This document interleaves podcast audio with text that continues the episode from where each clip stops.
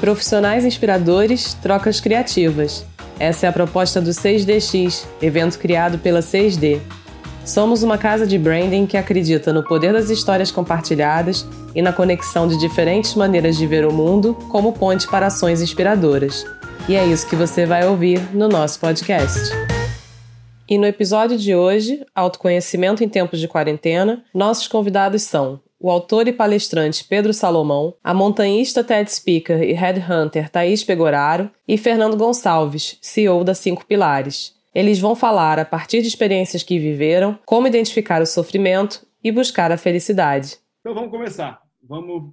É, eu queria, é, né? Vou, vou começar com uma uma pergunta, né? Eu vou, vou abrir essa pergunta. Foi interessante assim, porque quando eu comecei a chamar vocês, né? É, tanto o Fernando quanto a, a Thaís, é, falando um pouquinho do dia a dia deles, assim, vieram com uma história que era o seguinte: é, o modo de sobrevivência está ativado.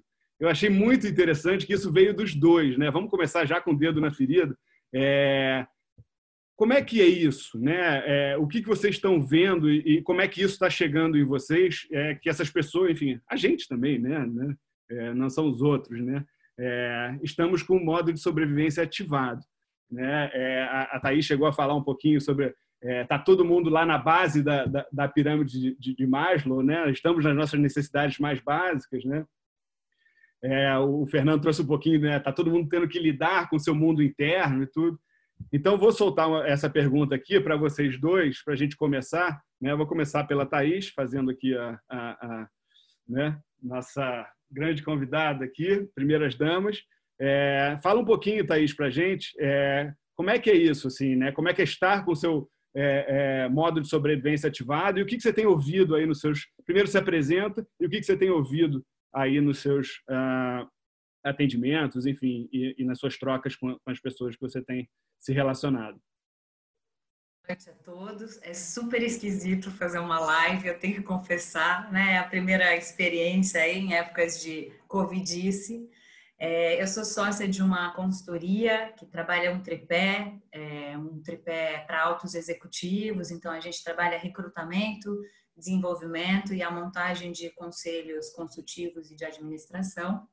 É, sou montanhista, gosto de escalar em rocha, em gelo, ainda estou aprendendo muita coisa no esporte.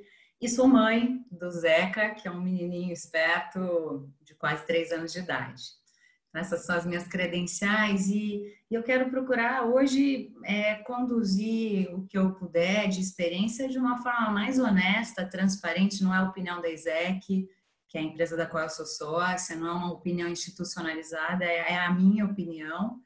Então, eu acho que a gente vinha de um ciclo de, de, de um ser humano bem mimado, em busca de felicidade e propósito, era o tema o mote né, de sessões de coaching, era o mote de grandes trabalhos de desenvolvimento em grupo, e de repente, sem que ninguém nos avisasse, a gente desceu todos os degraus da pirâmide da felicidade do Maslow, do Maslow e estamos agora no modo de sobrevivência.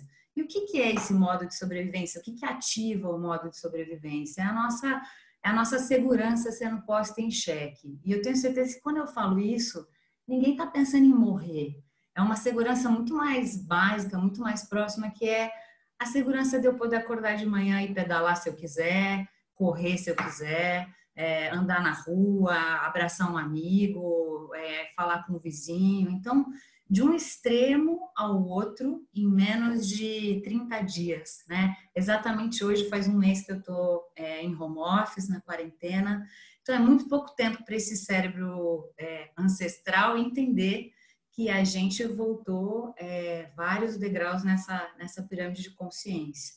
E, e, isso demanda um esforço tremendo, inconsciente até, né? O nosso cérebro não gosta de, de se sentir inseguro, é um princípio de estudo da neurociência. Então, o que fazer para resgatar essa segurança dentro de uma circunstância tão inédita?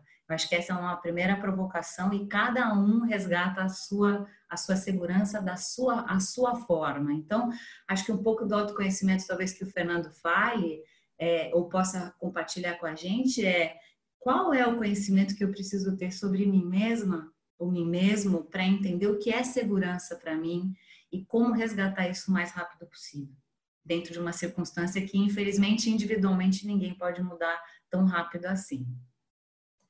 Legal, Thaís. Bom, boa noite aí, pessoal. Maior prazer estar com vocês, dividir aí essa, essa experiência com o Pedrinho, com a Thaís, com o Tola e com todos vocês. É, há muito tempo eu já venho falando que o nosso sistema de ameaça está inflamado. Né? Ou seja, essa frase que o Tola falou, que é o nosso, os budistas chamam de seiwa, né? que é o nosso instinto mais básico, é ser feliz e evitar o sofrimento. E é, nessa trajetória, nessa jornada, a gente tem três grandes sistemas a gente tem um sistema de recompensa que a gente vai ao mundo buscar as coisas, vai ao mundo buscar o nosso propósito, o nosso bônus, as nossas conquistas, as nossas medalhas. Né? A gente tem um sistema de conexão, porque nós somos seres sociais, né? então a conexão é muito importante, mas tem um tal de sistema de ameaça que é um drama na nossa vida. Né? Até olhando a nossa arquitetura cerebral, quando a gente capta as experiências do mundo, primeiro chega aqui na sede do nosso sistema de ameaça. E eu já achava que antes do coronavírus, o nosso sistema de ameaça já estava inflamado. Não pela base da pirâmide, que é a segurança física e a segurança financeira, que é o medo de não ter saúde o suficiente ou ter bens materiais o suficiente. Mas estava inflamado pelos outros, pelos outros dois medos que estão dentro do sistema de ameaça, que é o medo do pertencimento, né, de não estar conectado, de ser excluído, de ser exilado, e o medo da estima, que é o medo de não ser importante, de não corresponder às expectativas. A gente já estava inflamado, não é à toa que os níveis de depressão, ansiedade, angústia e mal-estar é, emocional já era muito grande. Aí vem o Covid.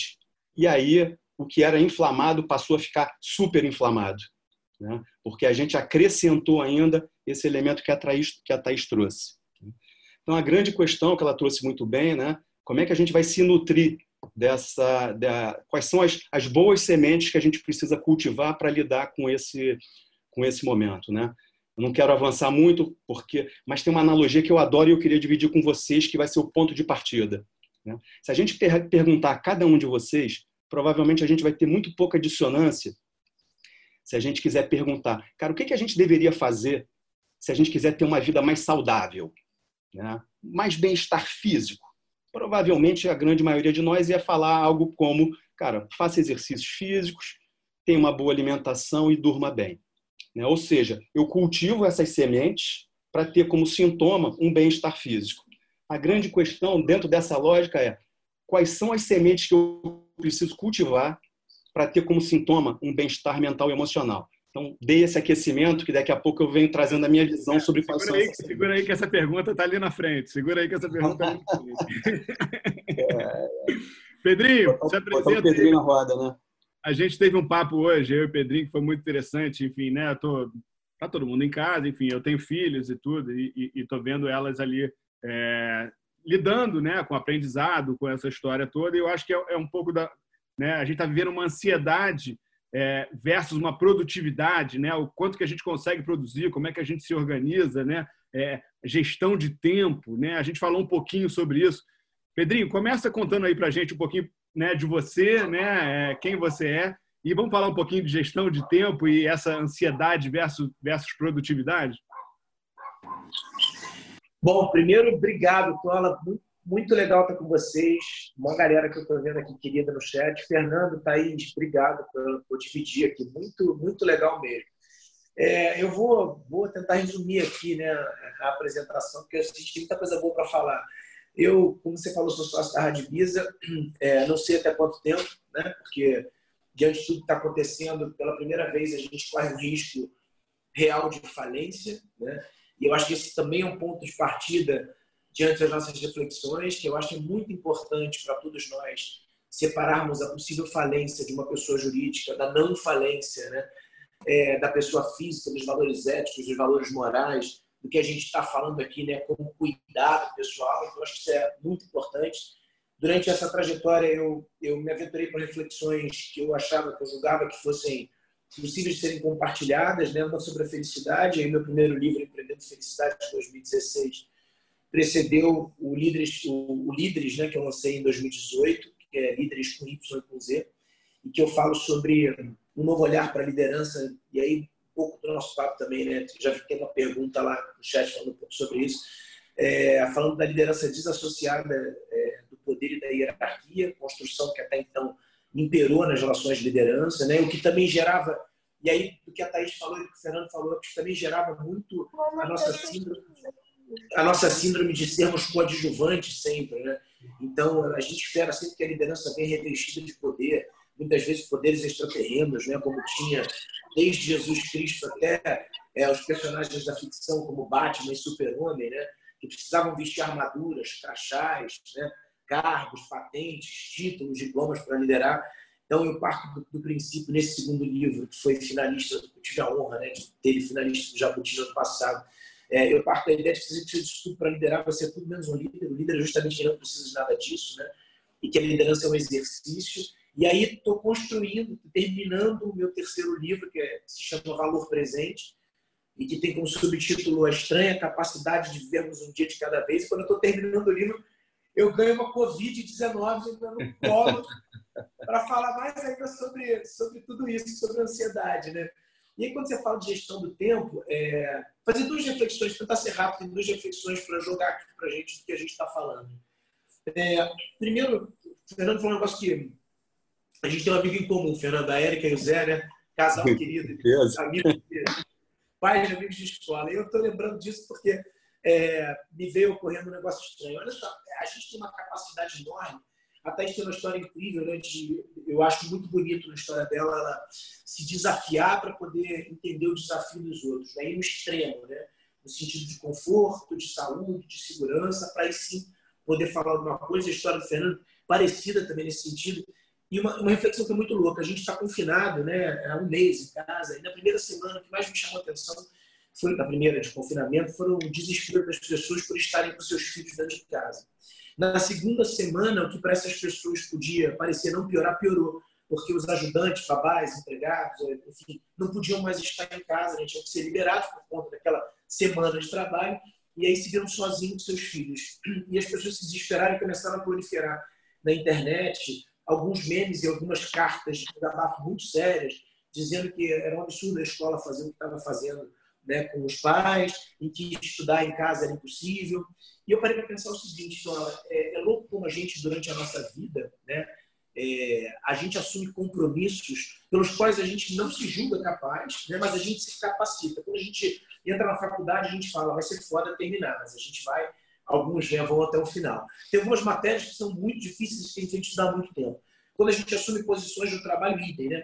A gente assume cargos que a gente fala, meu Deus, eu não estou preparado, mas você dedica oito, nove horas para o trabalho e manda ver aquilo para poder chegar, né? Para poder chegar onde se almeja chegar naquele cargo. Tem gente que muda de emprego, larga tudo. Tem gente que muda de cidade, tem gente que muda de país por conta do trabalho, por conta dos seus desafios, por, por conta de um grande amor. E quando a gente tem que dedicar uma hora ou duas horas para os nossos filhos, a gente se sente despreparado. Eu não tenho a menor dúvida em afirmar que intuitivamente, instintivamente, a gente é muito mais preparado para ajudar os nossos filhos nas tarefas de casa do que para todas as outras tarefas que a gente se julga preparado.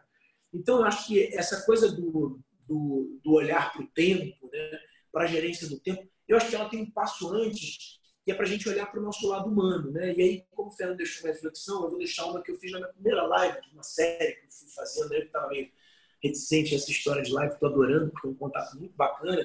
É o seguinte, será que nesse ponto, né, nós, uma, uma sociedade, eu vou puxar essa aqui para o meu lado, que é a humanização, será que nós, uma sociedade tão é, infectada por uma, por uma pandemia de desumanização, não somos o vírus, e o vírus não é a possibilidade de cura? Né? Acho que fica para a gente pensar. Boa. É, pegando pegando esse, esse gancho aí do, do tempo né, e da, e da gestão do tempo, conversando com o Fernando, ele né, mostrou assim que umas dores que vinham aparecendo é, é, com recorrência para ele era produtividade, né, ser produtivo por medo ou por posição, né, ou seja, né, aquela pessoa que está é, tomando atitude ou pensa uma oportunidade, eu posso ir e vou ser produtivo, né, ou é o medo, a angústia, né, de, de como é que eu entrego isso, estou sendo cobrado, agora é o horário, né, eu trabalho mais, eu trabalho menos, como é que está isso aí, Fernando? Você está vendo? Ah, ô, ô, eu acho que essa questão, assim, talvez fosse assim, a mensagem central que eu queria dividir com vocês hoje. Né? porque é, toda a nossa cultura, todo o nosso aprendizado é em direção à execução, né? a gestão do tempo, a produtividade, a fazer. Né? A gente tem uma autocrítica, uma autoexigência muito exacerbada. Né? Ou seja, a gente é orientado para missão, a gente é orientado para objetivo, e não tem nada errado com isso. Né? Normalmente a gente precisa de, eu chamo de virtudes quentes para dar conta disso. Pegada, meta, objetivo, execução, conclusão de projeto. Não tem nada errado nisso. Né? Mas essa é apenas uma dimensão nossa. Né? É a dimensão do fazer, é a dimensão do executar. Só que com essa inflamação aí do nosso sistema de ameaça, né, a gente, é, o, que eu tenho, o que eu tenho visto é a, a, a pouca aptidão e a pouca habilidade para tentar vencer o jogo de uma outra maneira, de vencer pela não violência, pela brandura, né? pela não resistência, pela calma, pela aceitação. Né? Ou seja, é, por exemplo, a ansiedade ela pipocou de uma maneira gigantesca. Né? Todas as vezes que eu me debato para lutar contra a ansiedade, ela só aumenta. Né? Eu fico brincando, eu brinco com o Aninho, eu fico falando que se eu pudesse pedir ao gênio da lâmpada uma, uma virtude que ele pudesse inocular em mim, eu pediria a ele essa, essa habilidade da aceitação. E toda vez que a gente ouve essa palavra, aceitação e não resistência, para muitos de nós bate mal. Bate como se eu não estivesse lutando, bate como se eu tivesse sem pegada, se eu tivesse de alguma maneira numa agenda perdedora. E nada pode soar mais falso do que isso, porque a aceitação uma atitude muito corajosa. Me lembrei de você, Pedrinho, que a gente tem vários amigos em comum, né? Eu treino, nos últimos anos eu tive a oportunidade de treinar grandes atletas, aí verdadeiras lendas. Uma foi o Anderson, eu sei que tu é um feraço do jiu-jitsu, né? Cara, quando eu estou sendo amassado, quando eu estou sob estrangulamento, né? Cara, qual é a atitude sábia? É uma atitude de não resistência, é uma atitude de baixar armas, né? Uma, uma atitude de eu tentar ficar confortável naquele desconforto para eu ter escolhas mais sábias, né? Então, diante da ansiedade, diante do desconforto de ter agora os filhos, a perda, o que vai acontecer, talvez a, a, a semente mais sábia seja essa da não resistência e da aceitação. Não para me resignar, mas para eu ter tempo de ganhar discernimento para ter atitudes mais sábias. Então, o nome do jogo para mim hoje é vitória pela brandura, vitória pela não resistência, vitória pela inação. Esquecer gestão do tempo, esquecer gestão de produtividade e se acomodar nesse desconforto para eu ter mais discernimento para fazer escolhas sábias mais à frente. Então, e, Fernando, uma coisa, que você, uma coisa que você falou que, é, que eu acho que faz muito sentido quando você fala da brandura e quando você fala da aceitação, é, se, é, nós todos que estamos aqui nesse, nesse, nesse chat, né, todo mundo que está com a gente aqui, 95 é, todo, pessoas é, ou grande parte das pessoas aqui se sente apressada, né? Todo mundo é, internalizou a pressa como uma característica é, ou fundamental ou difícil de ser excluída desse momento que a gente vive, desse momento não atual em que o mundo parou. Eu tenho, eu acredito muito que as palavras têm muita força, né?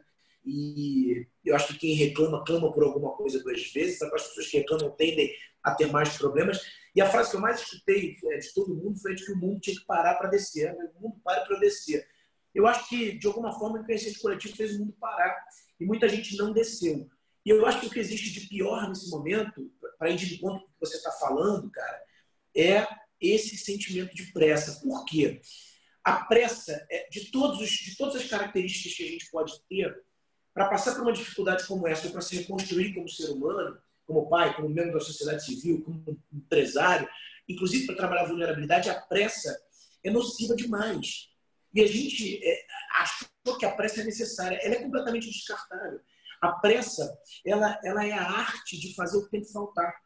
O apressado, invariavelmente, ele é atrasado.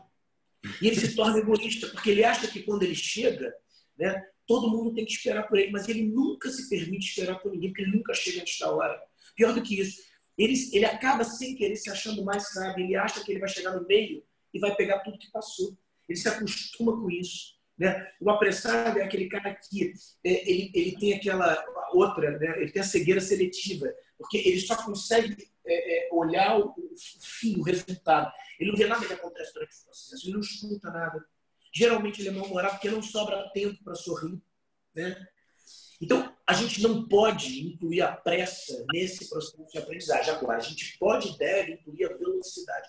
Velocidade e pressa são coisas completamente diferentes, paradoxais antagônicas.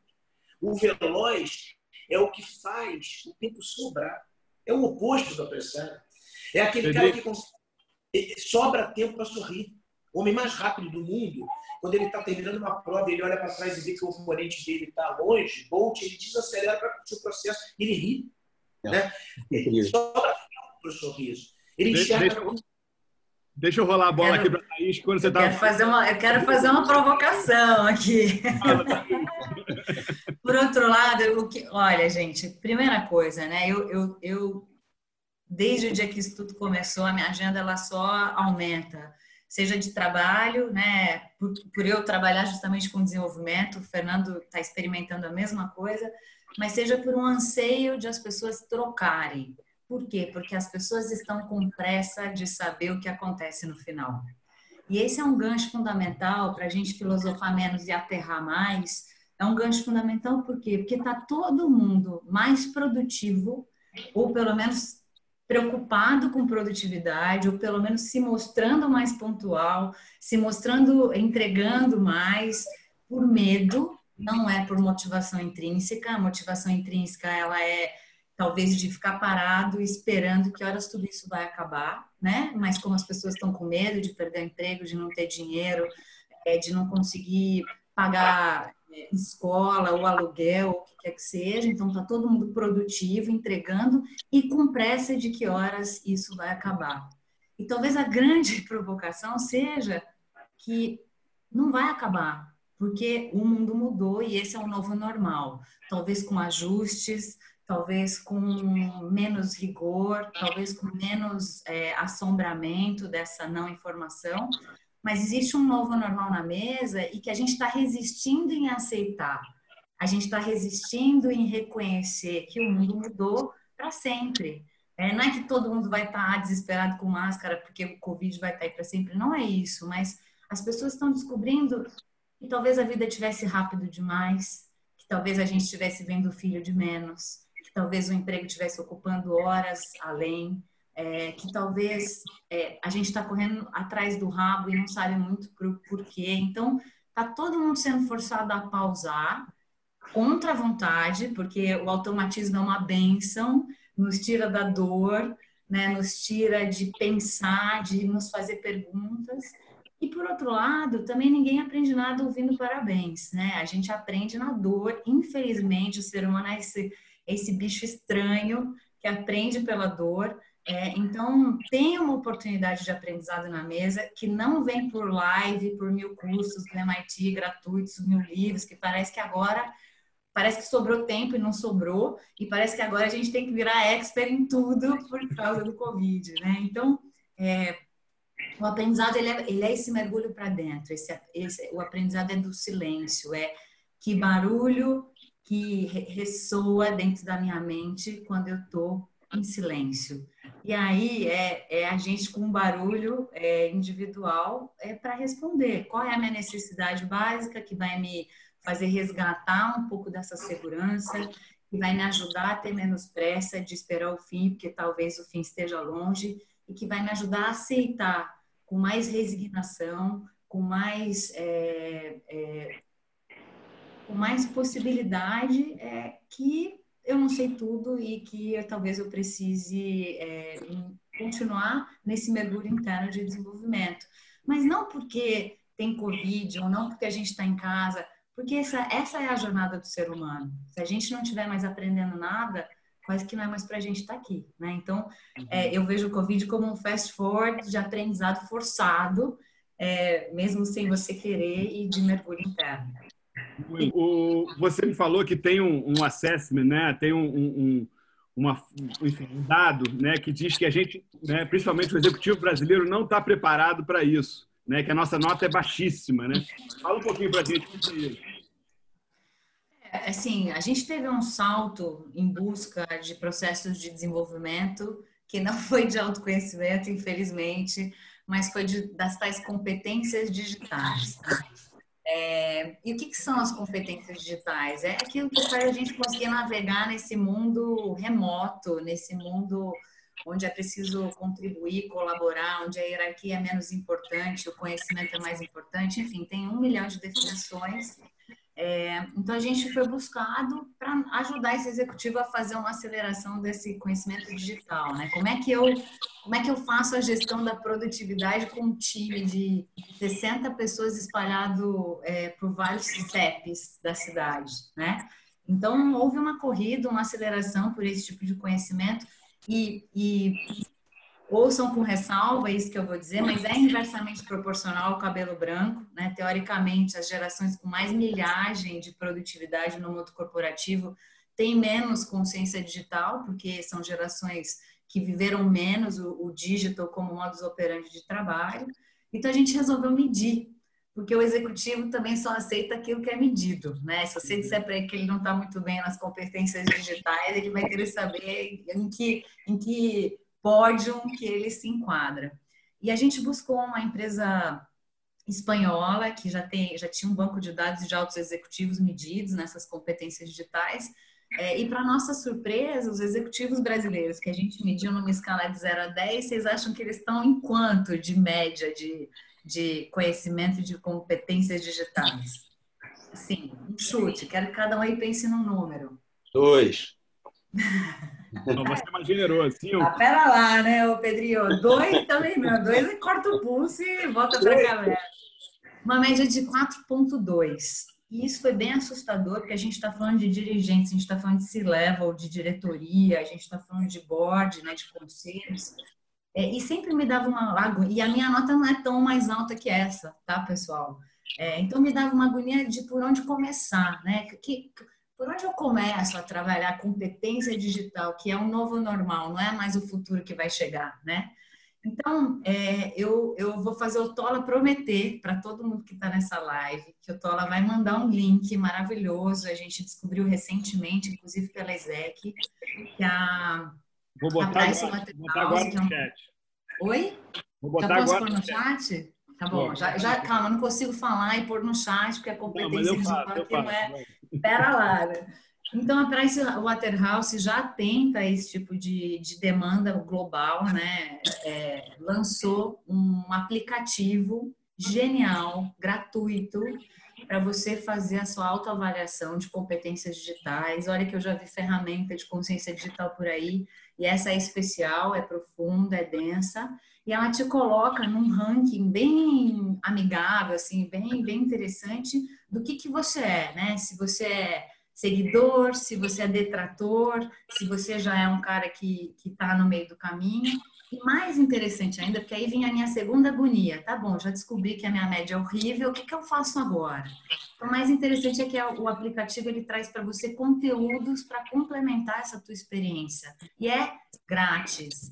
Então, gente, o grátis que vale a pena, que não é só para preencher o tempo, mas é para dar essa dimensão, para fazer você acordar, para fazer você viver esse mundão né, novo que está por aí, que eu vejo cheio de possibilidade, é, acesse logo e tenha contato com esse conteúdo que é bem legal. Thaís, tem um livro muito bacana, tem um livro muito bacana do André, André Iorio, que se chama Seis Competências para Surfar na Transformação Digital. É, o André é um dos caras mais, mais incríveis que eu tenho visto nos últimos tempos ele foi, é, ele foi chefe de inovação da L'Oréal e ele foi o cara que trouxe o Tinder para o Brasil. Ele escreveu esse livro, o livro é muito bacana. Dentre outras coisas, tem um conceito desses seis que eu gosto muito, que é mente de principiante. Que é uma coisa que para a gente, né, principalmente para gerações é, um pouquinho mais velhas, é difícil de você conseguir fazer um exercício de esvaziar sua mente para reaprender no mundo em que a reaprendizagem está tá tão em alta. Né? Então, vale vocês anotarem. Seis competências para surfar na transformação digital. Andrea é um homem, Andrea, que é italiano, Andrea Iorio. Boa, Pedrinho. E o, e que eu, gostei do, aplica, do negócio da Price é que é um aplicativo, você está lá deitadão, em vez de ligar o Netflix e ver a 19 série do último mês, navega o aplicativo e de repente tem contato com outro universo.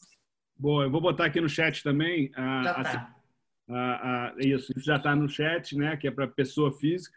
E a, e a gente, a 6D, junto com o Pedro Segreto e com o Rafa Oliveira, a gente desenvolveu um para as organizações. Né? vou botar também no, no chat agora aqui, se você quiser responder, sobre como a sua organização está preparada para o mundo digital. É, ela te dá uma resposta rápida dos seus pontos fortes e onde que você pode melhorar.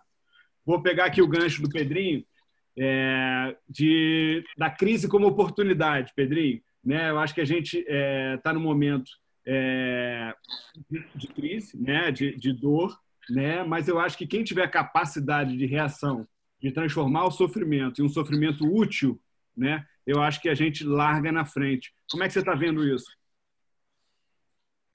duas coisas. Primeiro, para completar o, o, a Thaís, assim, que ela falou, que eu concordo, é, eu acho que a gente também se acostuma muito a acreditar que a gente só aprende na dor. Né?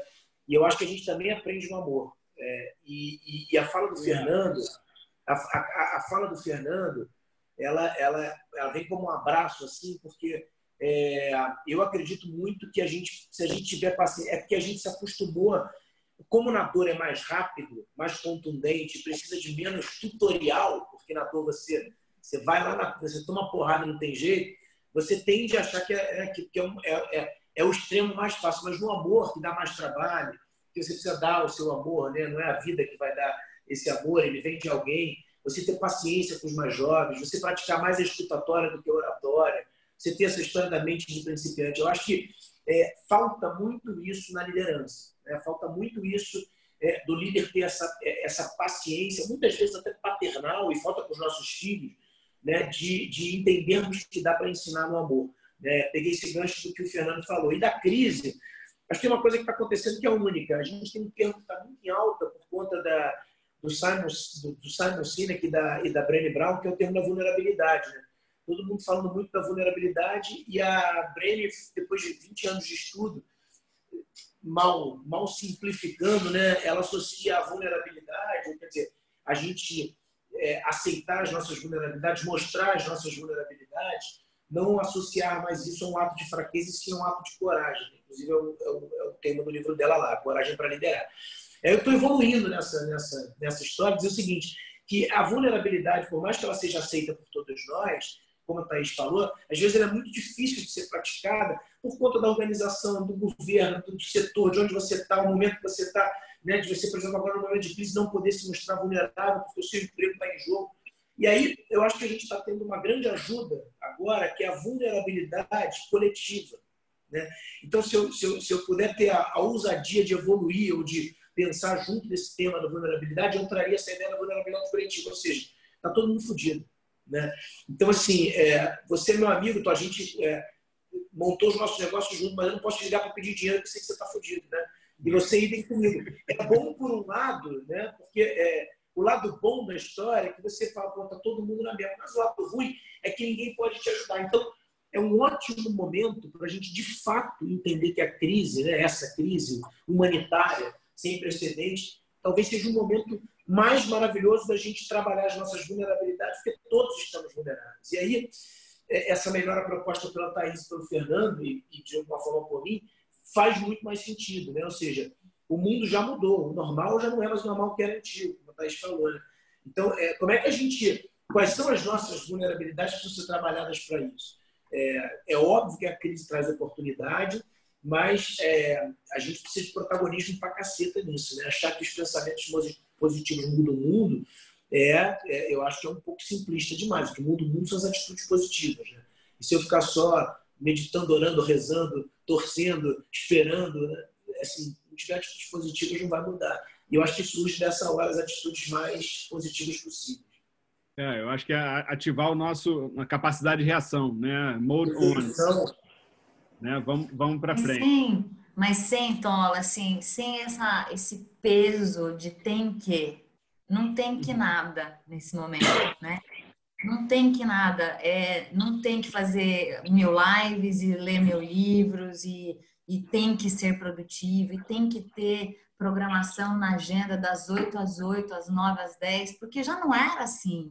A gente já não estava nesse tem que. Então, por que, que de repente, porque está em casa, tem que? Não tem que. Aí essa culpa, essa voz interna de que o mais é mais, nesse momento mais não é nada. né? Então, cara, que horas que você para, respira e se dá conta de tudo isso que está acontecendo e se dá conta de que horas que é a hora do teu dia que é bom, né? Eu me dei conta que a hora do meu dia que é bom é a hora que eu sento para almoçar com meu filho, que eu já não fazia há muito tempo, porque eu estava em algum outro lugar, né? E uhum. quanto eu estava perdendo? Mas também tem hora que dá vontade de dar um beliscão e matar, e chacoalhar, e socar na parede, porque fica gritando na hora que você tem que trabalhar. Então a gente é isso, a gente é esse ser humano imperfeito, impermanente, vivendo imponderável e tendo que se preparar, sabe lá para quê? Sabe-se lá para quê, né? Ah, e aí eu vou eu vou começar, né, assim, trazendo que a gente tenha é, oportunidade de estar aqui com a Thaís, né, que subiu sete dos cumes mais altos desse mundo, né, se colocou em confinamento é, por conta própria.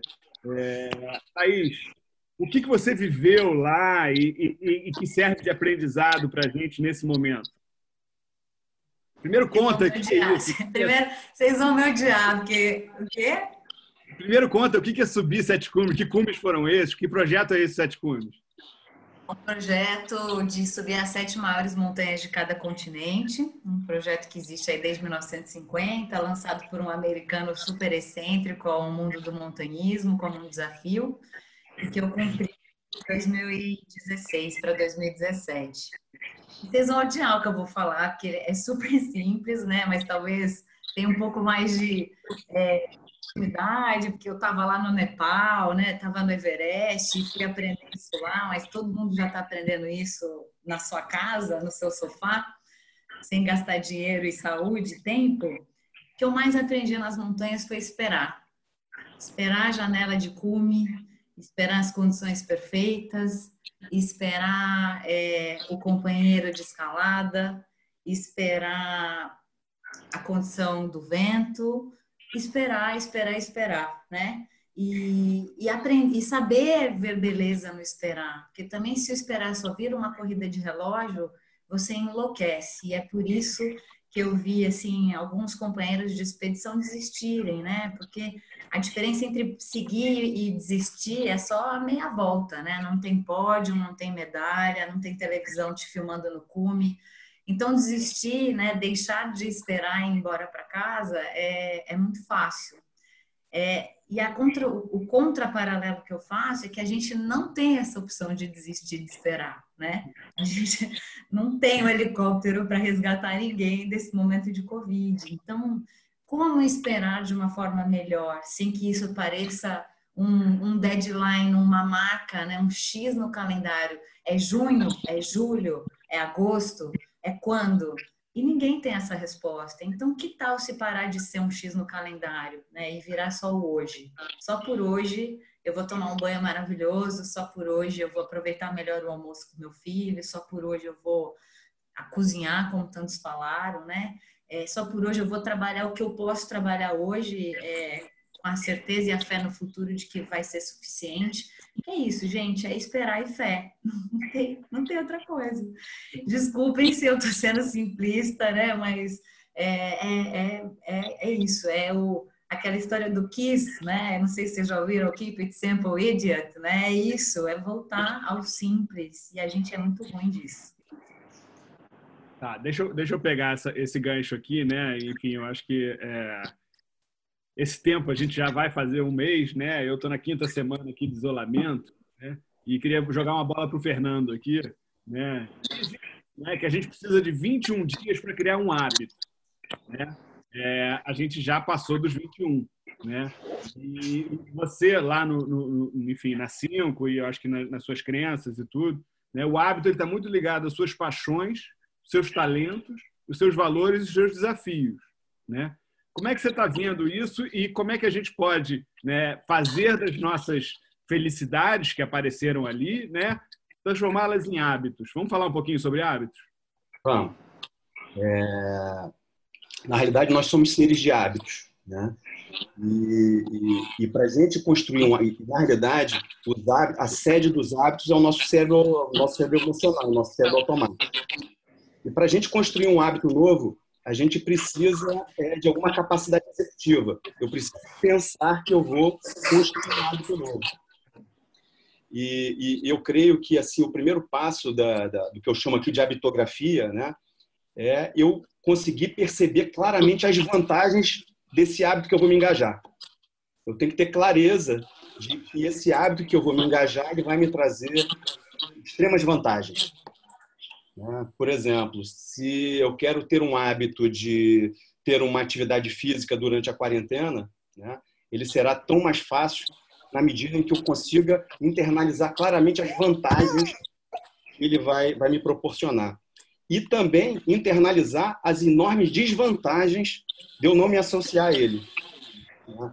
Então, ele passa muito por uma lógica de, de, de motivação e de intenção. Né? E, e, às vezes, mesmo tendo uma clareza intelectual, uma clareza cognitiva de eu me envolver naquele hábito, né? por exemplo, comer menos, é, fazer atividade física, é, me engajar, me conectar com outras pessoas, né?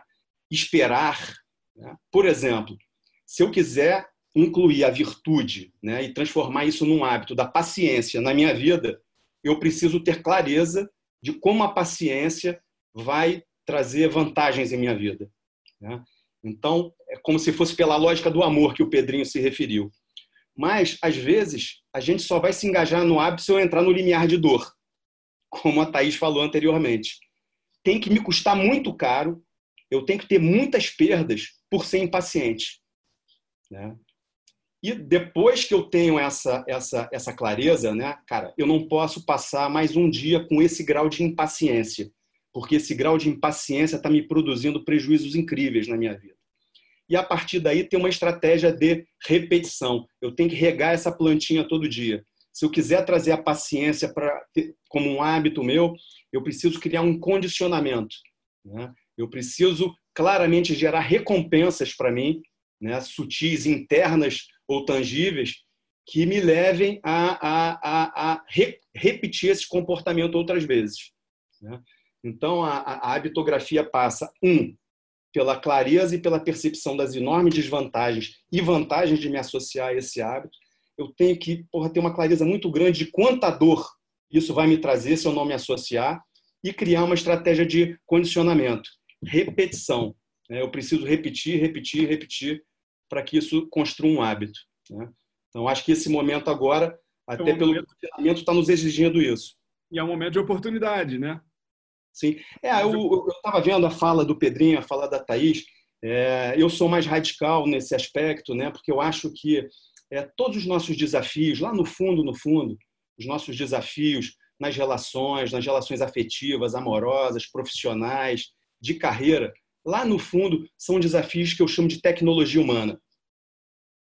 Né? Lá no fundo, no fundo, o desafio daquele líder, o desafio do Pedrinho agora com a rádio, o teu desafio, Tolo, o meu desafio, o desafio, enfim, de todas as pessoas, lá no fundo, é de tecnologia humana. O desafio dos atletas de alto rendimento não é de competência técnica ou física. São desafios de tecnologia humana, ligados às competências mentais e emocionais. Então, essa crise, eu acho que ela está trazendo uma oportunidade enorme da gente perceber a enorme vantagem de desenvolver, de eu mergulhar profundamente nisso. Né? Eu creio que o nome do jogo é o autoconhecimento. Né? O autoconhecimento está na base de eu construir uma bitografia sólida. O autoconhecimento é que vai perceber, eu sendo uma pessoa impaciente e agitada, de trazer a virtude da paciência e da espera, como a Thaís, como a Thaís trouxe. Né? Ou seja, os nossos desafios são de tecnologia humana e eu não investiria o meu tempo e a minha energia em conhecimentos formais, eu investiria meu tempo e a minha energia em desenvolver esse aspecto tão significativo da vida. Né? Da minha trajetória, o meu ponto de mutação, o meu ponto de virada foi esse. Né? Eu tive uma carreira, quer dizer, eu fui atleta, joguei no Fluminense e tal, porra, depois tive uma, uma, uma trajetória muito longa no mercado de capitais, mas desde lá dos anos 80, quando né, tomado por uma ansiedade muito grande, né, com desconfortos físicos em grandes, eu entrei no mundo yoga com o professor Hermógenes, né, e desde então fui picado por essa mosquinha da tecnologia humana. Depois, em toda a minha carreira executiva, eu não vi nenhum desafio que não fosse dessa natureza. Né? Então, acho que a crise está gerando uma oportunidade incrível né, para a gente realmente dedicar tempo e energia para essa, para cultivar essas habilidades.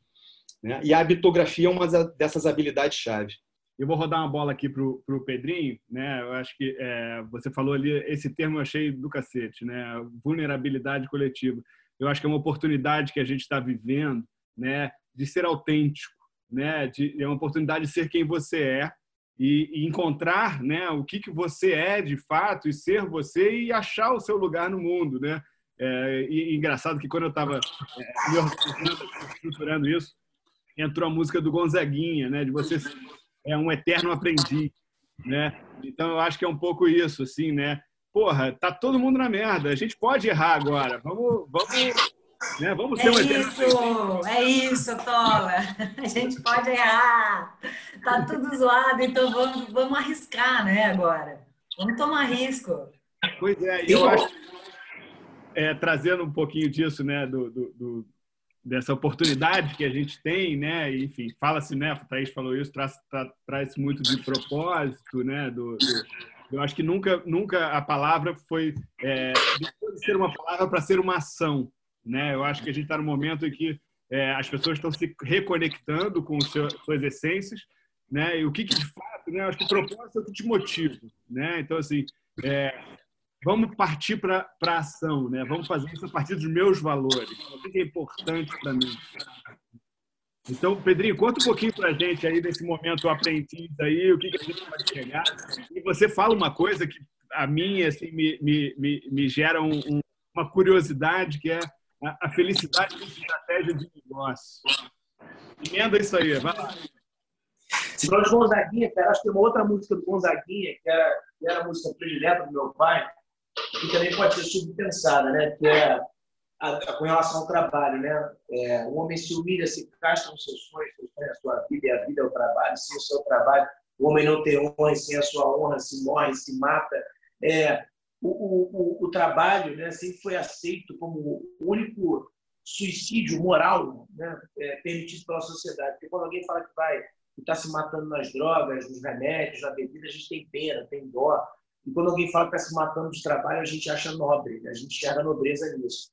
E eu acho que a gente, é, acho que esse momento é um momento que está todo mundo repensando muito essa função do trabalho. Sabe o que eu tenho escutado muito? Não sei se é país, né? Eu tenho escutado muitas amigas, principalmente, dizendo que tiveram redução de, de jornada e que não querem voltar para a jornada natural, normal, né?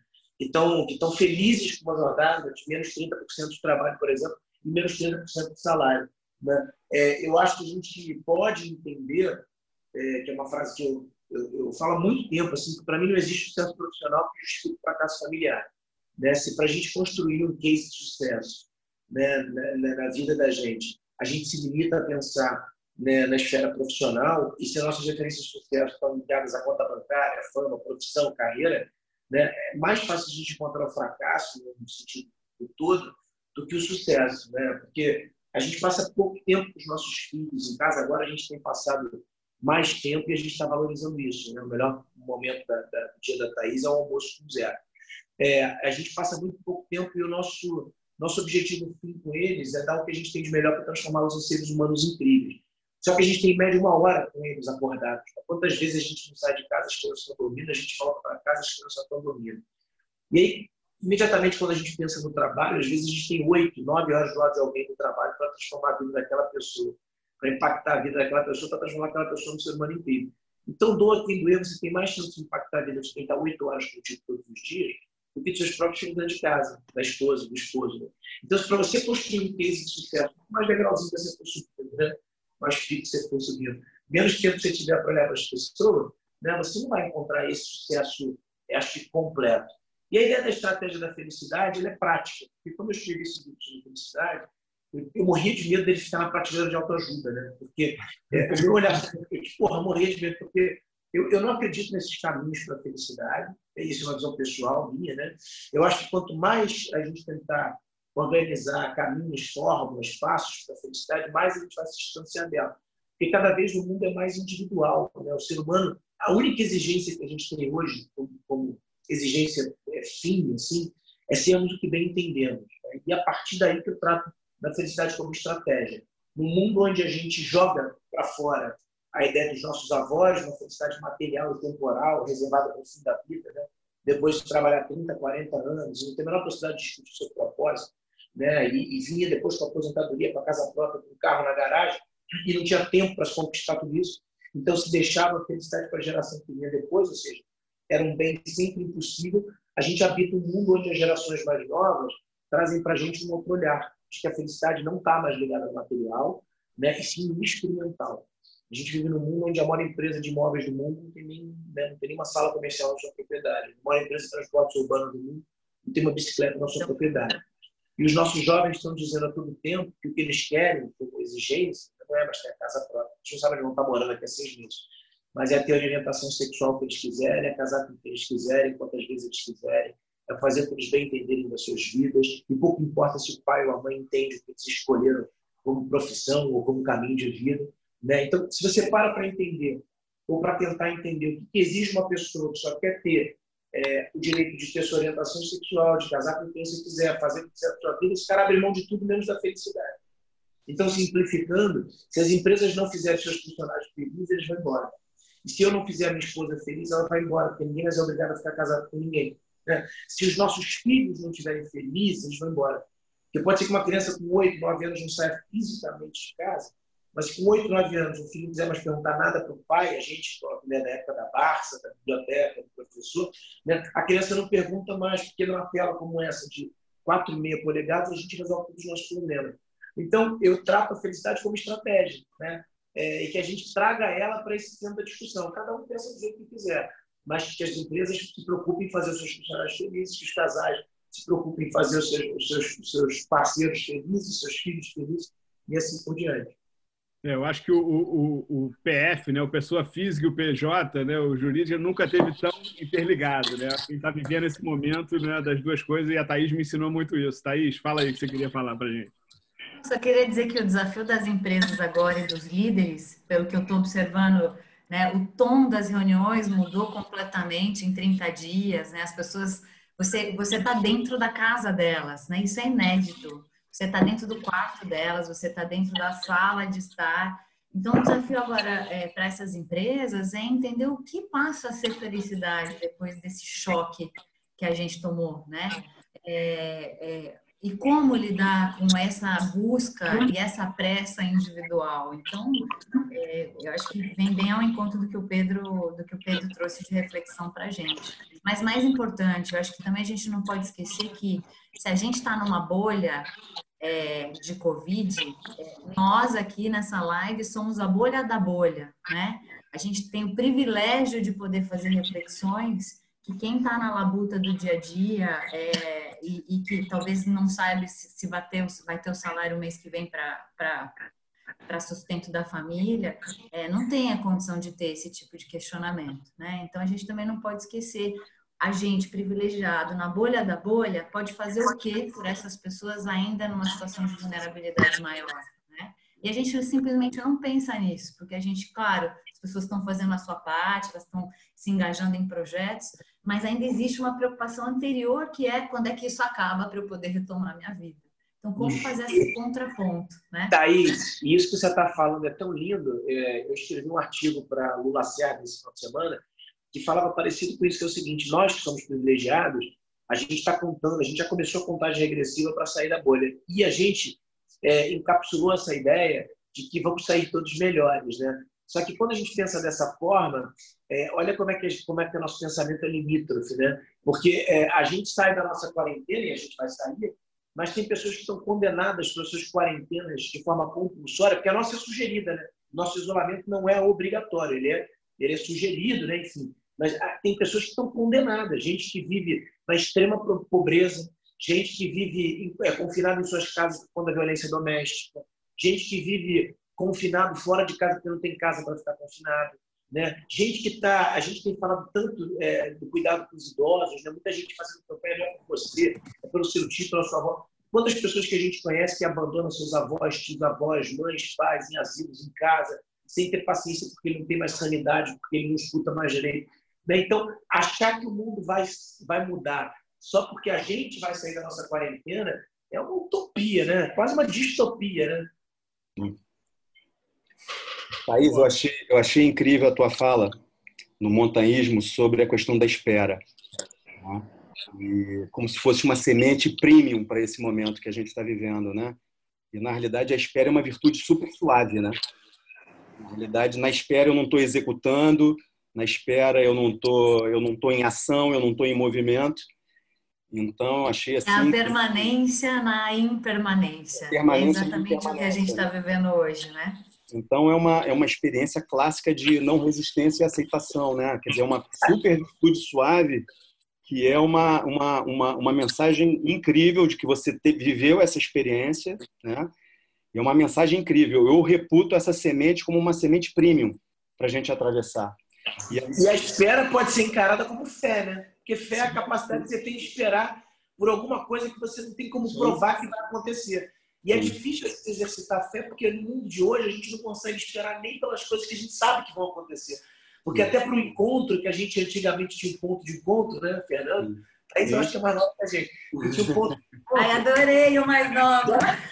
Então, é, assim, a gente agora a gente vai para consulta médica achando que sabe mais da patologia do que o médico, que a gente pergunta para o WhatsApp, né? é para o Google. A gente, o encontro, usa o santo, o santo Waze, né? Quer dizer, a gente não consegue mais esperar nem pelas coisas que a gente sabe que vão acontecer. Imagina por essa espera maior que a gente está falando, né? É, é eu, eu bato muito nessa tecla, né? Bato muito nessa tecla da vitória, entre aspas, da quarentena, da vitória desse momento dificílimo que a gente está indo, pela lógica das virtudes suaves, né? Pela, pela lógica da paciência, da espera, da calma, da aceitação, né? Viver, viver, viver, o dia, né? Viver, só viver o hoje. dia, só por hoje, né? Aquela lógica a lógica da autocrítica e da autoexigência é muito grande. Né? A minha corrida é porque eu quero corresponder às expectativas, né? Então, na realidade, quando a gente vai para uma lógica de mais autogenerosidade, de mais auto... Posso errar. Aliás, isso é uma coisa interessante que eu tenho, eu tenho visto nos meus, nos meus clientes indivíduos, né? Eu tenho visto muito isso. Tem uma parcela incrível que está se sentindo é, com um bem-estar maior, porque as comparações sociais diminuíram. Né? Uhum. Então, como elas não estão sobre uma ameaça tão grande da sobrevivência física e financeira, né, aquela ameaça de ter que performar, de não poder falhar, de ter que corresponder às expectativas, de ser incrível, no fato que deu uma nivelada, entre aspas, todo mundo ficou japonês, né? então isso gerou um super bem-estar. Né? Então as comparações Ainda sociais... bem que você não falou chinês, né, cara? Chinês. ia dar merda na live, ia cair a live. Ia cair a live. Ia acabar tudo completamente, completamente incorreto, né, Pedrinho? Deixa, deixa eu fazer uma rodada final aqui, que a gente estourou, né? E, e mas tá bom demais. Então, é, vamos. Tá falando de espera, foda-se o tempo. vamos deixar estourar, mas acho que essa rodada vai, dar, vai ter mais tempo aí para gente, a gente viver. Tenho aqui uma, uma pergunta para cada um e uma pergunta geral. É, Fernando, uma coisa, felicidade é prática? Cara, Olha só, há um tempo atrás, a gente atrás a gente ouviu uma frase seminal, eu e minha, eu e minha rapaziada lá na 5. Né? O Dalai Lama, numa, num, num discurso, ele disse que a felicidade é uma habilidade que é treinável. Né? Então, quem sou eu para discutir com sua santidade? Né? E, e, quando a gente fala, quando a gente fala de habilidade treinável, está naquela lógica do cultivo das boas sementes. Né? É o hábito. Né? É, que sementes são essas, rapidamente? Né? Eu treinar a minha atenção, porque a minha, minha realidade, né? onde a minha atenção está depositada, lá está a minha realidade. Talvez uma das coisas mais poderosas para eu treinar a felicidade é eu malhar a minha atenção, né? eu saber onde direcionar o foco da minha consciência. Né? Porra, ter estratégias permanentes de ecologia pessoal, de cuidados pessoais. Né? Quer dizer, o camisa 10 do meu time é a respiração. Né? Poucas coisas podem ser mais incrivelmente. Thaís pode falar isso para a gente, que deve ter vivido isso na experiência dela. Poucas coisas são mais libertadoras do que a gente aprender a respirar. Pode parecer papo de maluco, mas abre horizontes incríveis. Né? Trabalhar a metacognição. Quando a gente fala de propósito, valores, na realidade é a gente trazer uma visão filosofante para a nossa vida. A filosofia não nas nuvens, mas uma filosofia prática. Né? Ou seja, quais são o conjunto de necessidades e valores que devem dirigir a minha vida. E principalmente o que eu chamo de virtude do coração. Né? Ou seja, é, é, na medida em que eu trago para o meu dia a dia para os meus hábitos, para as minhas atividades intencionais, virtudes ligadas à compaixão e à compaixão, à gratidão, à apreciação, o elogio gratuito, o não julgamento.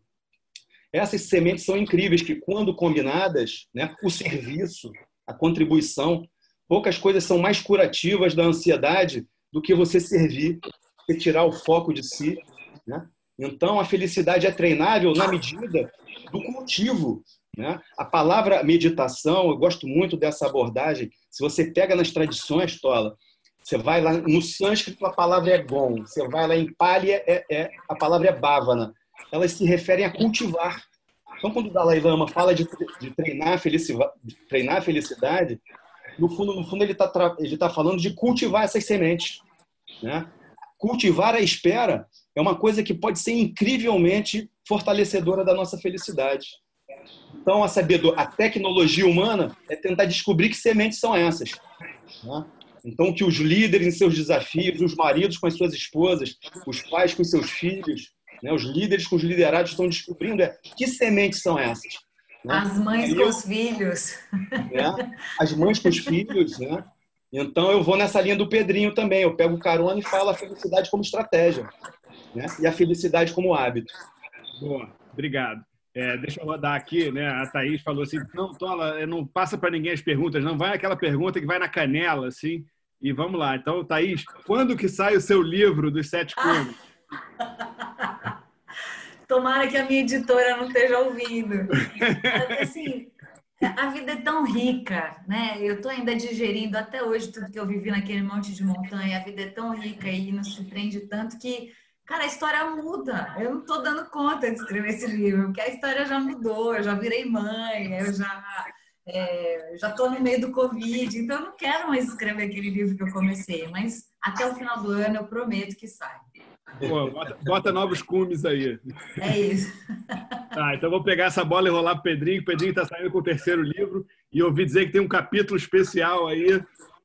Conta pra a gente. Princípio, a princípio, cara, sexta-feira que vem a gente vai lançar aí é, pela editora Record, foi a editora do Líderes. É, a gente deve estar lançando Valor Presente. Tem um livro que é dedicado a esse tempo, é um livro, um capítulo que é dedicado a esses tempos difíceis, que se chama Pandemia de Humanização. Opa. E aí esse capítulo vai ser disponibilizado de forma gratuita, eu acho que sexta-feira. Quer dizer, o plano estratégico lá da editora é que sexta-feira esteja liberado. Está pronto o capítulo, a Ghostwriter está terminando de... Marília Lamas, querida, um beijo A gente, a gente vai receber em primeira mão, Pedrinho? Vamos, vamos! Vamos, vamos! Galera daqui. Assim que tiver antes de ir para lá, manda. Promessa é dívida, hein? Foi combinadíssimo. E o livro vem em setembro. Boa, já estamos curiosos aqui. Bom, e para a gente fechar, né? É, bom, é, fechar porque eu vou ter o privilégio aqui de ser facilitador desse papo. Eu vou ser o primeiro a fazer uma pergunta para vocês, depois vem a pergunta da galera dos nossos 86 participantes que estão aqui. É, queria fazer uma. Vamos só agradecer a galera que está junto, mesmo depois do tempo estourado. Gente, Exatamente. obrigada. Passamos já 20 minutos, né? 86 pessoas estão aqui com a gente de certa forma, isso é uma comprovação de que a gente está fazendo alguma coisa que faça sentido para alguém. É, isso me deixa. Muita muito... gente querida, muita gente querida aqui. Simone Ruiz, um beijo, muita gente querida. Muito. Ó, então, assim, a minha pergunta que vai, e aí quem bater essa bola aí, é, rebate, né? Eu acho que isso aqui é muito mais um, um, um frescobol do que um ping-pong. É... Na opinião de vocês, qual é a sociedade que vai emergir dessa, desse momento que a gente está vivendo? Olha, eu acho que a gente está. Eu vou, é, Vai, Thaís, começa. Ah, não. Pedrinho pediu. Vai, Pedrinho, vai, Pedrinho. Eu acho que uma, eu acho que uma sociedade virtual mais humanizada. Eu acho que a gente vai. A gente entendeu a força do mundo virtual, porque foi a única ferramenta pela qual a gente se abraçou e se apoiou durante esse. fazendo isso que a gente está fazendo mas com uma carência ou com uma demanda reprimida do afeto, né, do toque, do abraço. Talvez a gente encontre um equilíbrio entre essas duas coisas. Boa. Deixa eu só fazer uma parte aqui que entrou no chat aqui um, um, o Daniel, enfim, Obrigado, Daniel, pela sua participação. O Daniel falou que a nossa troca tá boa demais, que ele já escreveu um rap enquanto escuta a gente. Olha que, que beleza! Já mandei ele botar para geral aí. É. Ô, Tola, eu acho que antes de sair a Sociedade Maravilhosa do Pedrinho, sai uma sociedade bem cautelosa. Eu acho que as pessoas vão demorar também a entender o outro normal, então, do mesmo jeito que a gente está né, agora resistindo a essa, essa nova realidade, eu tenho para mim que as pessoas vão resistir a poder sair na rua, frequentar um show, ir à praia. Vai, vai ficar aquela, aquele medinho, sabe? De será que acabou mesmo? Será que está tudo sob controle, dentro do que vai ser controle? Então, eu, eu, ainda vejo, eu vejo em etapas, mas certamente, em termos de business, em termos de colaboração, em termos de cooperação para negócio, para academia, é, o mundo virtual se consolidou de uma forma que a gente imaginava como consultoria que aconteceria daqui uns dois, três anos. Né? Houve a inflexão da curva tecnológica e, e é isso, é, é a nova realidade. Esse é um fato. Eu, eu, como é que você vê essa Uma dificuldade enorme, né? Vou, vou falar isso por instrumentos, né? Porque está tudo nublado, né? Então não está dando para enxergar. Mas eu acredito que a gente vai sair muito machucado ainda, né? É, eu acho que muitas dores vão, muitas, muitas fraturas expostas, muitas dores. É, é, vai ter um empobrecimento geral no primeiro momento, né? Então isso está dado mas eu, eu acredito que isso aí vai, vai pavimentar um caminho pra, mais à frente para uma sociedade mais altruísta. Mais, mais à frente, vai ter um lag de tempo. Né? E uma dúvida que eu tenho é como vai ser a lógica do consumo. Né? A gente está tendo uma oportunidade aí de, de minimalismo forçado, né? Eu tenho muita dúvida se a gente vai diminuir o nosso ímpeto de consumo. A, a Hermes vendeu, a, a Hermes teve a maior venda diária da história na saída da, do, do, isolamento na China, né?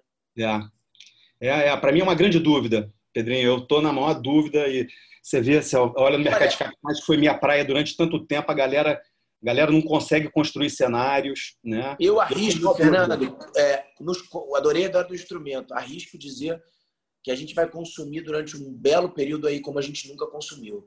Eu acho que essa, essa noção de que a vida é efêmera, de que ela pode ir embora, essa perda Isso, latente pela mídia, pelas digitais, vai fazer as pessoas lotarem restaurantes, celebrarem em família, vai ter aquele meio, sabe? Tipo, pô, vou ligar o, o F e vamos embora, porque a vida é muito curta. Eu acho que já está acontecendo isso, tá?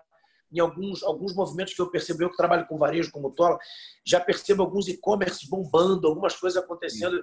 É, acho que a gente vai ter essa sensação de. E outra coisa, né? O fomento do comércio local, né? Assim, então, acho que isso também é o que bota dinheiro na economia é isso, né, cara? É o cara que. A tua tese é a recuperação em V, né? Quer dizer, é o V, um... é como o Ricardo Amorim fala muito disso, né? É. É. Mas eu tô, tô enfim, tô, tô vendo por instrumentos. Por instrumentos. É. Por instrumentos. É. Boa, hoje, hoje a Júlia me perguntou, porra, Tola, será que a gente vai voltar aí no Baixo Gave, encontrar os nossos amigos? Assim, então, acho que essas coisas é, é, básicas, essenciais, né? a gente ainda está botando em dúvida, a gente ainda está nublado e por instrumento. Né? É.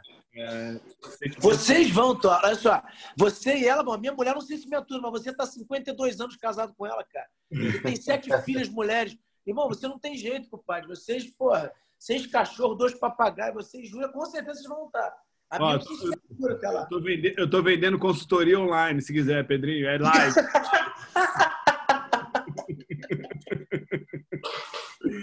Tá todo mundo me esperando aqui pra gente. Hoje tem brusqueta, vai ter brusqueta aqui em casa. Hoje... Então tá todo mundo ali do ladinho de fora esperando. Ó, deixa eu jogar aqui para pra, as perguntas. É, vou começar pela Thaís. Enfim, Zeca deve estar tá aí pedindo para comer também. Se quiser se esperar, Thaís, fica tranquilona. Já capotou, já. É, o Beto, obrigado, Beto. Beto Alves trabalha com a gente, fez a curadoria das perguntas aqui, botou em ordem para mim. É, então, vou começar aqui pela primeira que, que, pintou aqui. Tem algumas que são gerais, eu vou começar pelas, pelas direcionadas. Tá? Então, é, a pergunta do Eric, Eric Novaes. Obrigado, Eric, pela sua participação. Para a Thaís. Como o modo de sobrevivência é ativado, como eu lido com os meus planos de crescimento profissional e pessoal que está... Peraí, aí faltou entonação aqui, já tomei os vinhos, vamos lá como modo de sobrevivência ativado, como eu lido com meus planos de crescimento profissional e pessoal que estavam traçados, como, como que colocar o plano em hold e a ansiedade, como fica? Deixa eu, eu ler melhor, que ainda não li. Okay, vamos... vamos embora, tá claro. É, tá claro? é muito simples. É. Eu não sei se ela está empregada ou não, tá? Mas se ela estiver empregada, é, o plano profissional dela tem que estar adequado ao que é a, a, a rota de colisão da empresa, né? A, a rota de, de velocidade cruzeiro da empresa. Então, buscar entender se há esse alinhamento, né? Não adianta pensar em promoção se a empresa está falando de corte e redução, mas a pergunta de como eu me torno mais essencial, como eu consigo antecipar necessidades, porque eu já tenho cliente pensando o que acontece na saída do funil. E esses caras, eles estão pensando certo, né? Eles não estão perguntando quando, mas eles estão pensando como. Como a gente sai no funil com vantagem, com novas iniciativas, com uma pegada mais digital. Então, de cara, olha a tua rota de carreira e vê se está alinhado a isso. E a ansiedade, ansiedade para o coaching, eu vou ser dura nessa colocação. Eu, Tola já me conhece, mas vamos embora. Ansiedade para o coaching é você não fazer aquilo que você sabe que você podia estar tá fazendo. Então, se existem coisas que você sabe que estão à sua mão, você podia estar tá fazendo, investindo, terminando. Eu, por exemplo, estou ansiosa porque tem a porcaria do livro que eu não consigo terminar. Então, se eu sentar para escrever o livro, essa, esse foco, né, esse flow que vai acontecer, vai me ajudar na minha ansiedade. Então, qual é aquilo que vai te ocupar a hora de qualidade, te colocar no momento presente, que vai diluir um pouco a tua ansiedade? É assim que eu, que eu construo a minha resposta para você. Boa. Vou jogar uma pro Pedrinho aqui, do Eric também. Acho que durante o chat só o Eric trabalhou aqui, mandando pergunta para gente. Vamos lá. É, Pedrinho, Entendo que no modo de sobrevivência temos que ficar atentos para muitas variáveis que antes passavam desapercebidas ou não davam muita atenção. A pressa pode ser nociva ao modo de sobrevivência, afinal temos que sair vivos dessa. Sem dúvida. É, eu tenho, é, talvez seja a minha maior reflexão hoje, entender que a pressa de todos os sentimentos que a gente, a gente falou muito da espera aqui, todos nós, né? A pressa é muito nociva. Agora, é, a pressa ela é o oposto da velocidade. Eu acho a velocidade fundamental. E a velocidade, ela é o que te dá a capacidade de, por exemplo, ser flexível num momento como esse, de se reinventar. Né? Você não tem muito tempo, você precisa ser veloz para cumprir as funções multifacetadas agora, né? de trabalhar, ser pai, organizar a casa e fazer o planejamento financeiro, que é uma coisa muito difícil para o brasileiro. A gente é muito ruim de planejamento financeiro. Lidar com receita zero para muitas das pessoas, ou receita próxima de zero, bota todo mundo no mesmo barco, né? Quer dizer, você não consegue, você não tem manual para saber como é que você sai. Então, você precisa ser muito veloz. E a velocidade, ela exige coragem. Né? É, a velocidade, os movimentos de quem, de quem é veloz são movimentos é, mais, mais, mais, mais, mais certeza, né? Então, acho que a gente precisa substituir. Para quem acha que pressa tem a ver com velocidade, a gente precisa substituir a, pressa pela velocidade. Acho que a gente precisa ser veloz, cada vez mais veloz. Achar soluções diferentes, inovadoras, não se apegar muito ao que está atrás, mas, é, como característica de quem é veloz, está atento, né? tem um olhar é, para tudo que está acontecendo à volta. Assim, eu, eu gosto muito do, do, dessa. Eu escolhi essa Fernando, que é atleta de ponta, assim, eu escutei muito, eu vi muito essa, essa, essa coisa do Bolt, me marcou muito. Eu, se eu não me engano, foi na última Olimpíada, não foi na, na, na prova de 100, foi na de 200 ou de 400. Ele está chegando, ele olha para trás, o canadense está longe dele, ele desacelera e sorri. Né? Ele curte o processo, é característica de quem, de quem é realmente veloz, né? ele gosta do processo, não quer que aquilo termine, ele tem bom humor. Então, acho que é isso, substituir a pressa pela velocidade talvez seja um grande, a grande dica que eu deixo aí para esses tempos difíceis. Obrigado, Pedrinho. É, Fernando, vamos fechar com você aqui. Uh, qual a semente eu devo cultivar, cuidar prioritariamente para manter um clima de harmonia e equilíbrio na minha organização? Né? Trazendo um pouco da pessoa física para o PJ. É, eu, eu, eu eu creio que é, eu, eu, faria um combo, um combo de sementes. é, mas eu acho que é muito importante, muito importante a gente é, é cuidar da nossa regulação fisiológica. Né? Quando a nossa, quando a nossa fisiologia ela está em descompasso, né? a gente consegue, a gente acaba enxergando é, a, a, realidade de forma enviesada, né? Gosto muito daquela história que eu já contei para você, Tola, lá do, dos Upanishads, né? Uhum. Lá 5 mil anos entra no quarto escuro se horripila ao ver uma cobra pendurada no teto, né?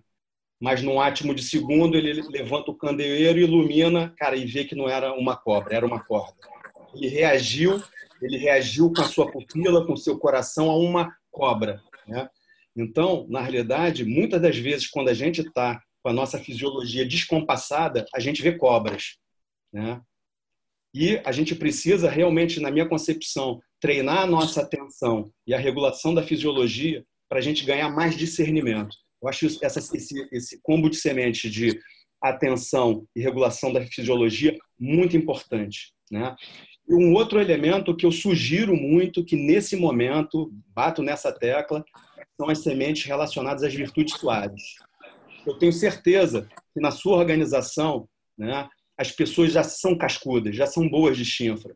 Nego é bom, nego é bom com execução, nego é bom com planejamento, é bom com entrega, mas provavelmente as pessoas são fracas com espera, com paciência, com calma, com tolerância. Né? Eu acredito que fazer um blend aí dessas virtudes suaves com essas virtudes quentes é que eu acho que dá um bom samba nesse momento que a gente está tá vivendo. É conciliar né, a, a pegada do guerreiro né, com a mansidão do palhaço, né? Ou seja, é a gente é a gente tentar fazer um bom blend nesse nesse momento. Mas eu, eu, eu me atento muito para a gente cuidar com muito carinho da nossa regulação fisiológica. Porque quando a gente está em descompasso na nossa fisiologia, a gente vê monstros por todo lado. Otola, Oi. Posso, posso, eu não estou me contendo aqui, o nosso amigo mandou, mandou. É, eu estou aqui falando com ele. ele e, ele e tem a frase que eu acho que resume tudo de todos Fala, aqui, que é o equipamento a gente tem em casa, na cachola, na asa. É isso, cara. Equipamento a gente tem. O que cada um vai fazer com o seu equipamento é, é cada um que vai saber como usar e para onde ir. Ó, é, deixa eu ver aqui, seria show, mas eu tenho que ligar o celular. É, bom, Daniel, se você quiser entrar. Fazer o rap? Fazer o rap aqui, pelo menos ler a letra para né, os nossos 76 participantes aqui. Você está convidadíssimo, tá? Então, é, ó, tem que ligar o celular, não sei o que, nesse computador não tem. Bom, se você, enquanto eu vou me despedindo aqui da galera, se você quiser fazer, você me manda uma mensagem aqui. A casa está aberta para você cantar o seu rap que você escreveu durante aqui o nosso, né? Acho que quem sabe faz ao vivo. Né? A gente está aqui improvisando nesse bate-papo. Minha garrafa já acabou aqui de vinho. É... E, assim, queria, é, do fundo do meu coração, assim, primeiro, é, agradecer a, aos quatro participantes. Eu acho que, né, eu falei ali no começo, cada um de vocês tem uma passagem importante na minha vida e não à toa vocês estão aqui nesse momento de necessidades básicas da pirâmide de Maslow é, sendo acessados, né? E, enfim, e abrindo para a nossa rede, para nossos amigos, para nossa pessoas, né? E é, eu acho que uma mistura de redes, né? Eu acho que isso também tem uma coisa interessante desse momento, né? A gente às sextas-feiras tem feito também o Seis de Som, que é um pouco do como os artistas estão se adaptando a esse momento, né? O primeiro foi com os Carlinhos, o segundo foi com o Pedrinho Miranda. Agora a gente vai trazer um casal de amigos argentinos que tem uma, uma, uma, varanda, eles tocam na varanda deles. Então, quem puder assistir no canal do, do Instagram da 6D na sexta-feira, é, eu acho que é o, é o, momento da gente trocar, né? Trocar seguidores, trocar experiências, trocar vivências. Só não me pede dinheiro, irmão, porque dinheiro tá brabo. É... O resto você pode pedir qualquer coisa que você quiser. Não, Pedrinho, aí a gente vai entrar num novo assunto aqui, que é a cooperação. Isso é, é um novo assunto aqui. Ó, até virou, virou foto, saiu do vídeo e virou foto. Enfim, mas galera, muito obrigado. Obrigado para os nossos 70, chegamos a cento e poucos participantes, a todo mundo que participou. Queria agradecer do fundo do meu coração ao Fernando, à Thaís, ao Pedrinho, por participarem, por né, dedicarem um pouco do tempo da sua rotina, que a gente sabe que está né, tá difícil, é, a compartilhar um pouquinho das suas experiências. né? E, e, e deixo aqui para vocês darem um beijo final aqui para essa turma toda. Quem vai? Posso, posso ir para deixar a Thaís para quebrar, quebrar o padrão, né, Thaís? Vai. Muito legal o que a Thaís falou no final dessa frase, né? As pessoas têm muito mais recursos do que elas imaginam ter. Né? Eu acho que é a essência dessa frase, né, Thaís? As pessoas têm, têm muitos recursos e precisam acessar esses recursos, né? E eu queria, assim, de coração agradecer, pô, fiquei muito, muito à vontade é, por participar e tá tão bem acompanhado com a Thaís, com o Pedrinho e com você, Tola. É, dizer que você é uma das, um dos maiores conectores que eu conheço. Né? Você, tem, você tem uma habilidade, uma habilidade incrível em conectar pessoas, em conectar talentos. É, tua jornada é uma jornada assim maravilhosa, então me senti muito honrado de, de poder participar. Né? Eu fico com muito medo de, de dar conselhos, é, aparecer como conselheiro, como é, falando de boas práticas. Né? No fundo, no fundo, é quis trazer muitas reflexões aqui para gente, né? um pouco do meu ponto de vista, mas fundamentalmente reflexões. Dar um beijão em todo mundo que está tá participando e um especial aí na Thaís e no Pedrinho, que foram meus companheiros de jornada aí. Boa. Aí ele falou tudo. Ele ah. falou tudo. ah, gente, assim, que delícia. Parece que eu tô, é, sabe, na casa. da minha casa, com meus tá brothers. é, mas uma coisa que traz uma intimidade. É tão legal que parece que tá todo mundo em casa, né? Pedrinho, já já eu vou até te pedir dinheiro, cara, porque assim, né? A gente... Ele caiu, já temos positivo aqui, né? Mas olha, é, a gente não tem é, receita, não tem receita de bolo, né? Às vezes o cliente vem angustiado para aquela sessão de coaching da semana, ou às vezes da quinzena, esperando um, uma resposta milagrosa. Não temos respostas. Temos várias perguntas, podemos trocar sobre as perguntas, podemos inclusive nos fazer as suas perguntas mas a gente não tem resposta. Então a troca ela é ela é a, o que a gente tem agora, né? E eu tenho certeza que assim como eu, todo mundo sai mais rico dessa troca. Então Tola, obrigada, viu? Mesmo, mesmo, mesmo de coração. Foi um prazer. Obrigado você, Thaís, por fazer parte da minha jornada e por poder é, dar um pouquinho do seu tempo aí. Eu sei que o Zeca está aí do seu lado, né? É, figurinha linda. É, obrigado mesmo. Né? É, Pedrinho, quer dar uma fala aqui? Ó, o Daniel já está on aqui, ele vai ler o rap que ele escreveu depois. Vamos lá, fala, Pedrinho. Só mandar um beijão, beijão para todo mundo, de verdade. É, uma coisa que eu acho que vale, a gente falou tanto de vulnerabilidade, né, de superação, é o seguinte, o, o Tola, eu acho que todo mundo está escutando a gente aqui, é importante entender que a gente pode, né, se não quebrar agora, é, tem gente que vai quebrar em outro momento, não vai ser por conta do Covid. Tem gente que vai perder um ente querido da família, não por conta do Covid, por conta de outra coisa, e pode ser também por conta do Covid. Eu só acho que a falência da pessoa jurídica não pode ser nunca a falência da pessoa física, dos valores éticos e morais de uma pessoa física. Né? Eu sou produto de uma falência, meu pai faliu, perdeu tudo. Eu perdi meu pai para falência, né? meu pai teve câncer, ele morreu. E eu, cara, muito do que eu sou, devo ter passado, devo com certeza ter passado por isso tudo. Então, assim, eu acho que é, a gente não pode ter esse tabu também, né, contra essa contra essa possibilidade de quebrarmos, eu estou falando no sentido ou da pessoa jurídica, ou quebrarmos na nossa profissão, nos reinventarmos também. Assim, esse medo né, que paralisa, eu acho que ele não pode ser incluído nesse, discurso de agora, não. É, eu falei isso com você mais tarde, mais cedo, eu, eu tenho feito, eu tenho feito esse exercício aqui, né? é, vim aqui para falar com vocês e, e, né, e tem um lado que está indo muito bem, de repente um lado tem empresa que precisa de cuidados, não pode me fazer uma pessoa menos ouvinte, menos afim de compartilhar, menos afim de ser ajudado. Então, acho que é um pouco isso. Né? E aí já vai minha, meu agradecimento por a gente ter participado desse papo tão legal. Você é um cara que faz parte da minha vida também, muito legal a gente estar junto, um prazer, muito legal conversar com o Thaís, com, com o Fernando, muito bacana. E um beijo para todo mundo que está aí, assim, porque é muito legal a galera estar tá disponibilizando o seu bem maior o tempo para trocar, para escutar a gente. Então, muito legal. Um beijo para todo mundo. Fiquem com Deus. Obrigado, Pedrinho. Vamos ver. Daniel, você está on? Quer, quer ligar e ler o, o, o rap que você escreveu aí? Vamos embora, estou aqui. Você me ouve daí? Tô te ouvindo, manda abraço. Olha o Daniel aí, galera. Esse é o Daniel. Daniel uh, Obrigado, Daniel. Adorei. Manda na lata aí. Quem sabe faz ao vivo.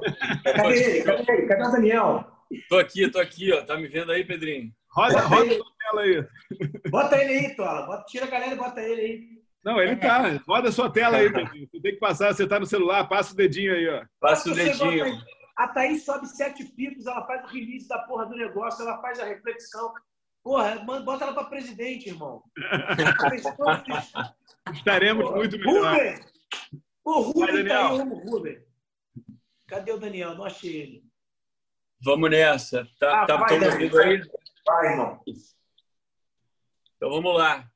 Então a chegada da pandemia, de tantos filmes, tantas pilhas. Bem-vinda, Mira, sua louca. Bem-vinda à mudança pretendida. Saca só que boa essa vulnerabilidade coletiva. Que bom poder mostrar o cabelo branco, a casa desarrumada, a cara amassada, a vida imperfeita e a alma lavada. Finalmente posso errar, beleza. A perfeição só me fez piorar, quebrar, pirar, perder boas certezas. É bom demais saber que o erro pode acontecer. Afinal, o gol de placa só acontece se começa primeiro o nosso plano astral. Bom é saborear o poder de descobrir, reaprender, deslizar em novas formas e, principalmente, criar histórias e novas formas de juntar as pessoas amadas e as informações que a gente recebe e quer acumular. O que você vai fazer? O que você vai definir que é sucesso agora para você, a partir de agora? Tá ligado? Sentiu a diferença que já se afigura? Essa é a sua hora de ser você. Felicidade tem que ser treinada, meu parceiro. Começa logo, sorri antes de começar a treinar primeiro. Coloca a tua atenção no lugar certo. A melhor definição do que é ser esperto. Coloca a tua atenção no lugar certo. Essa é a melhor definição do que é ser esperto. Cultivar a espera, ter certeza que pode dar merda e tirar bem de dentro dela a resposta que resolve e destranca a tua cela. O equipamento a gente tem em casa, na cachola, na asa, voando sentado, surfando na meditação do app eu sou eu e eu sou você. Finalmente estamos parando para entender o que realmente viemos aqui na Terra para aprender. Simbora junto e sorrindo.